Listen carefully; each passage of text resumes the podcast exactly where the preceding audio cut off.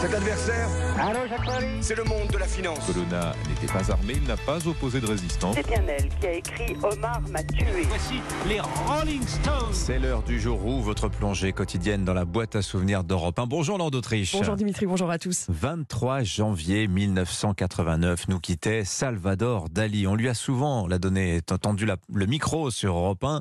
Salvador Dali, figure incontournable du surréalisme, star mondial de la peinture, mais aussi sculpteur, joaillier, graveur, écrivain. Dali fait partie de ces illustres qui entretenaient des liens étroits avec Paris. Oui, Salvador Dali rejoint Paris dans les années 1920. À 28 ans, il y rencontre Picasso et André Breton et Gala, qui deviendra sa compagne, sa muse aussi. Dali parle d'amour sur Europe 1 en 1970. L'amour, c'est la force la plus crétinisante qui existe dans la vie des êtres humains.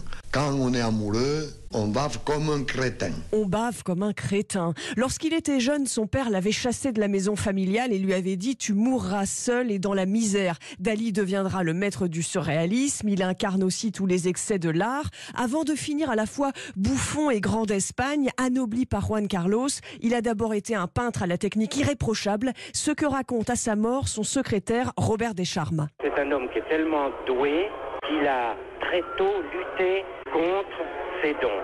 Parce qu'il s'est dit, sinon je vais me plonger dans une espèce de volupté qu'on appelle la facilité. Il a abandonné toute une série de techniques de la peinture dans sa jeunesse qu'il a maîtrisé très tôt. L'impressionnisme, le cubisme, etc. Alors dès les années 30, Dali va prendre la vague surréaliste. Son talent publicitaire va faire le reste. Oui, tout est bon pour alimenter la pompe à finances, jusqu'à y compris les séances de signature de feuilles vierges sur lesquelles on tire les lithographies, les fausses comme les vraies. Dali n'hésitera pas aussi à enregistrer la pub télé où il est fou du chocolat Lanvin. Interview de Dali en 1972. Est-ce que vous vous considérez toujours comme le plus grand artiste au monde. Si je me compare à mes contemporains, je suis évidemment de beaucoup le meilleur, mais pas parce que je suis très bon, mais tout simplement parce que les autres sont tellement mauvais. Dans les années 60, il est richissime, adulé, il vit à Cadaqués en Espagne et après la mort de son épouse Gala en 82, Dali se laisse mourir, il plonge dans la neurasthénie, ainsi vivent et meurent les génies. Voilà, et on leur passe tout, y compris leurs excès. Merci beaucoup, Lord d'Autriche. Je vous rappelle qu'à 8h15, Eric Woerth